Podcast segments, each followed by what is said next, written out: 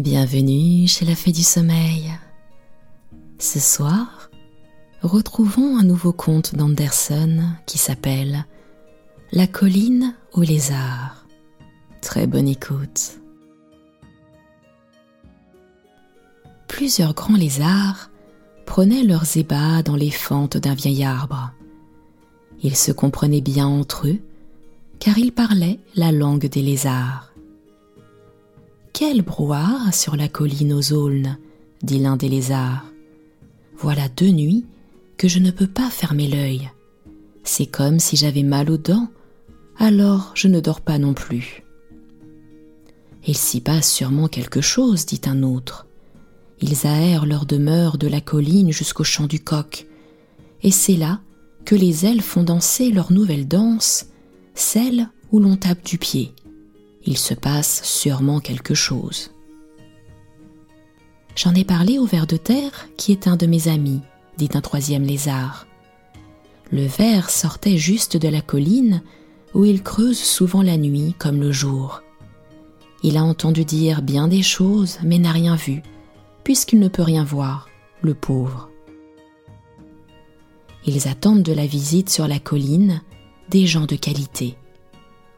Mais le ver n'a pas pu dire qui c'était. Peut-être qu'il ne le sait pas.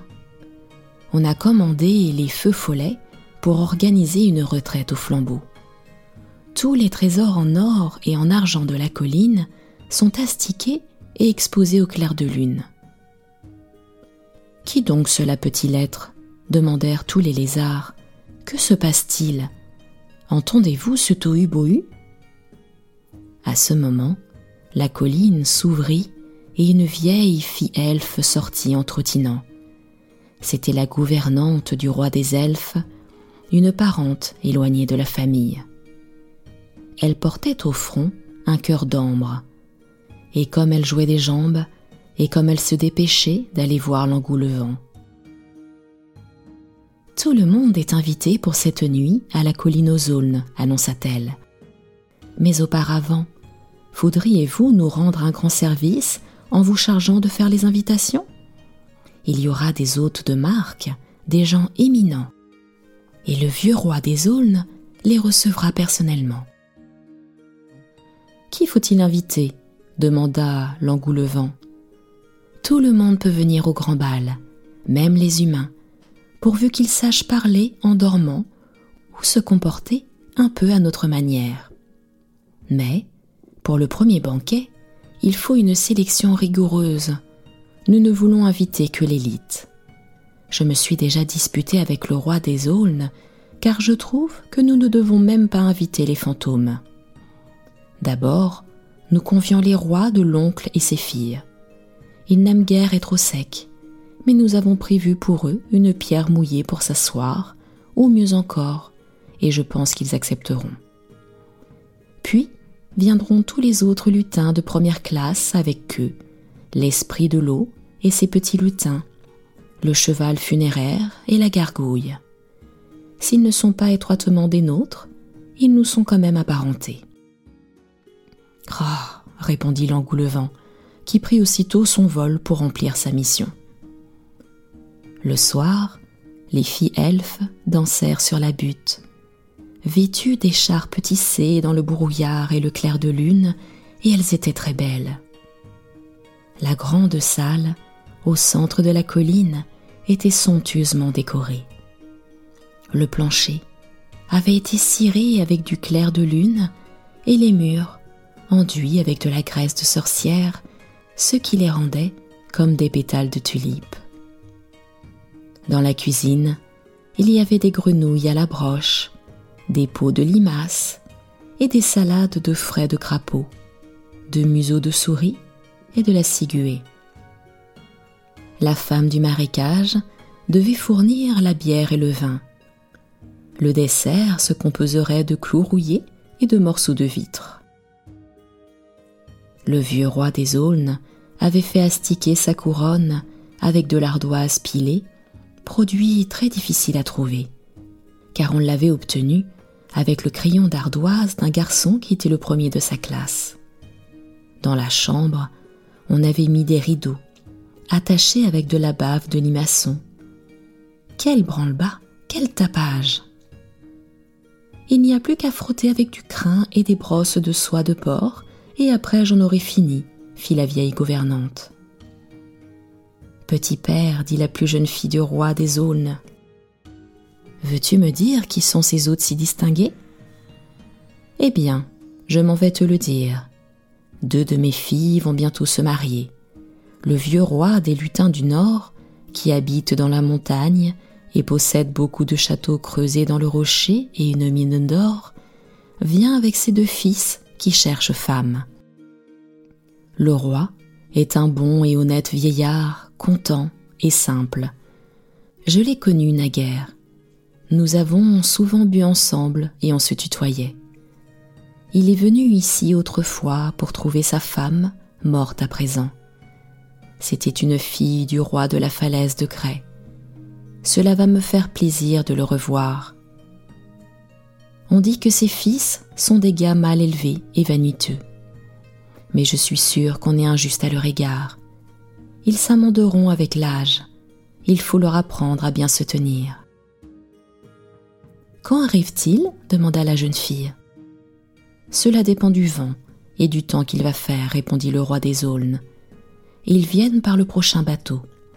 Je leur avais conseillé de voyager par voie de terre, mais le vieux déteste toujours les humains. Il ne marche pas avec son temps, et je n'aime pas cela en lui. Soudain, surgirent deux feux follets. L'un allait plus vite que l'autre, et c'est lui qui arriva le premier. Les voilà, les voilà s'écria-t-on. Donnez-moi ma couronne, et laissez-moi m'asseoir au clair de lune, ordonna le roi des aulnes. Ses filles écartèrent leur écharpe et s'inclinèrent jusqu'à terre. Le vieux roi des lutins, à cheveux gris, avait sur la tête une couronne de glaçons étincelants comme des diamants et des pommes de pin brillantes. Il était vêtu d'une peau d'ours et de bottes forées, tandis que ses fils n'avaient rien autour du cou et portaient un pantalon court parce qu'ils étaient jeunes et forts. On appelle cela une colline ici? Chez nous, on dirait que c'est un trou. Allons, voyons, dit le vieux. Un trou descend, une colline monte. Vous ne voyez donc pas clair? Les jeunes gens étaient surpris de comprendre la langue de ce pays. Ne dites donc pas de bêtises, on pourrait vous croire sans éducation. Ils entrèrent à l'intérieur de la colline aux aulnes où une société choisie se trouvait réunie. On avait pu la rassembler en très peu de temps, et tout avait été préparé au mieux pour chacun des hôtes. Les gens de la mer étaient assis sur de grandes cuves d'eau où ils se trouvaient comme chez eux. Tout le monde se tenait très bien à table, sauf les deux jeunes gens qui mettaient leurs pieds dessus et se croyaient tout permis. Ne mettez pas les pieds dans le plat, leur dit le vieux roi. Ils hésitèrent avant d'obéir. En revanche, ils se mirent à chatouiller leurs voisines de table avec des pommes de pin qu'ils sortaient de leurs poches. Puis, ils ôtèrent leurs souliers et les donnèrent à tenir aux jeunes filles. En un mot, ils étaient mal élevés. Quant au père, quelle différence Comme il parlait bien des rochers majestueux, des cascades blanches d'écume dont le bruit évoquait les roulements du tonnerre et les ronflements de l'orgue, des saumons qui sautent en remontant les rapides du fleuve, des brillantes nuits d'hiver où retentissent les clochettes des traîneaux et des patineurs qui courent sur la glace avec des torches allumées. Comme il racontait bien, on croyait y être. On entendait le bruit de la scie mécanique, les chants des valets et des servantes, on les voyait danser. Quel plaisir Les jeunes filles furent priées de danser, d'abord une simple ronde, puis une autre en tapant des pieds. Ensuite vinrent les figures artistiques et les solides danses. Les bras et les jambes tournoyaient comme des copeaux sous le rabot. Cela vous donnait le vertige. Certains invités durent même quitter la table. Sapristi, dit le vieux roi de lutin. C'est une vraie maison de fous. Ces jeunes filles savent-elles faire autre chose que jouer des jambes et tourbillonner? Tu vas bien voir, dit le roi des aulnes. Il appela sa fille aînée. Elle était vive comme le clair de lune et la plus délicate d'entre les sœurs. Elle mit dans sa bouche un bâtonnet blanc et disparut soudain. C'était là son talent. Mais le vieux roi a dit qu'il n'aimait pas beaucoup cela chez une femme et qu'il ne croyait pas non plus que ses fils l'apprécieraient. La seconde fille savait projeter une ombre, mais les lutins n'en ont pas. La troisième était toute autrement douée. Elle avait appris à la brasserie du Marais à farcir de groseilles les bourgeons des aulnes. Elle serait une bonne maîtresse de maison, dit le vieux roi, qui, ne voulant pas trop boire, se contenta de lever son verre à la santé de la jeune fille. La quatrième vint avec une grande harpe. Lorsqu'elle pinça la première corde, tous les assistants levèrent la jambe gauche. Chez les lutins, tout le monde égauchait des jambes. Quand la deuxième corde vibra, tout le monde fut forcé de faire ce qu'elle voulait. Voilà une femme très dangereuse, dit le vieux roi. Quant à ses deux fils, ils étaient partis se promener, ils en avaient assez de tout cela. Et la sœur qui vient ensuite, que sait-elle faire demanda le vieillard. J'ai appris à aimer les montagnes, et je ne me marierai pas si je ne peux aller y habiter. Mais la plus jeune des sœurs murmura à l'oreille du vieux roi. Elle dit cela parce qu'elle a entendu une vieille chanson qui disait qu'à la fin du monde, les falaises du nord resteraient comme monuments commémoratifs. Voilà pourquoi elle veut y vivre, car elle a une grande peur de mourir noyée. Ah, dit le vieux, c'est la seule raison. Mais que sait-elle faire, la septième et dernière fille? Il y a d'abord la sixième, corrigea le roi des aulnes, qui savait compter. Mais la sixième ne se souciait pas de montrer ses talents.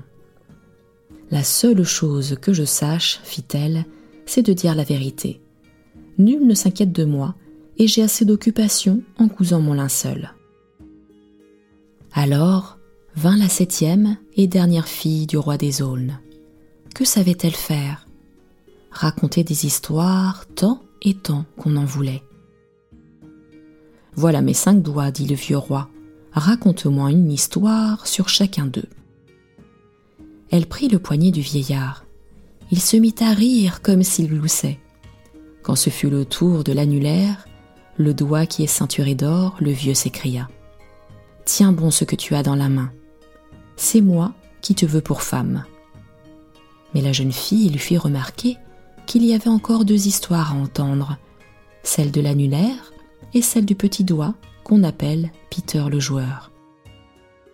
Nous les entendrons cet hiver, dit le vieux roi, ainsi que l'histoire du sapin, du boulot, des cadeaux, des esprits, et du gel qui fait tout résonner, car chez nous, on ne sait pas bien raconter des histoires. Nous serons assis dans la salle auprès d'un grand feu de copeaux, et nous boirons de l'hydromel dans les cornes dont usaient les vieux rois. Londin m'en a offert deux, et si la sirène vient nous rendre visite, il faudra qu'elle chante toutes les chansons de la bergère ce sera très amusant. Le saumon bondira dans la cascade et se cognera contre le mur de pierre, mais il n'entrera pas. C'est ainsi que s'écoulent les journées dans le nord. Mais que font mes fils? Où donc étaient-ils? Ils couraient à travers champs et soufflaient sur les feux follets pour organiser une retraite au flambeau. Est-ce le moment de flâner ainsi dit le vieux roi sur un ton de réprimande, je viens de vous choisir une mère. À présent, choisissez-vous une femme parmi les elfes. Mais les jeunes gens n'avaient pas envie de se marier. Ils aimaient mieux faire des discours et boire sec. Et c'est bien ce qu'ils firent. Puis, ils se déshabillèrent et se couchèrent sur la table pour dormir. Le vieux roi des lutins dansa avec sa jeune fiancée, tout autour de la salle et ils échangèrent leurs souliers, ce qui est bien plus distingué que d'échanger des anneaux. Entendez-vous chanter le coq? dit la vieille gouvernante. Il faut fermer les volets pour que le soleil ne vienne pas nous brûler. Et la colline se referma sur ses mystères. Les lézards couraient le long du vieux tronc crevassé, se faisant part de leur impression. Comme il me plaît ce vieux roi des lutins. Je préfère les deux garçons, dit le ver de terre. Mais il ne pouvait pas voir le pauvre animal.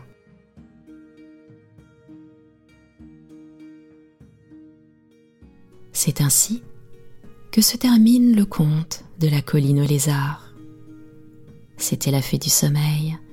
Je vous retrouve très prochainement pour une nouvelle histoire. À très bientôt.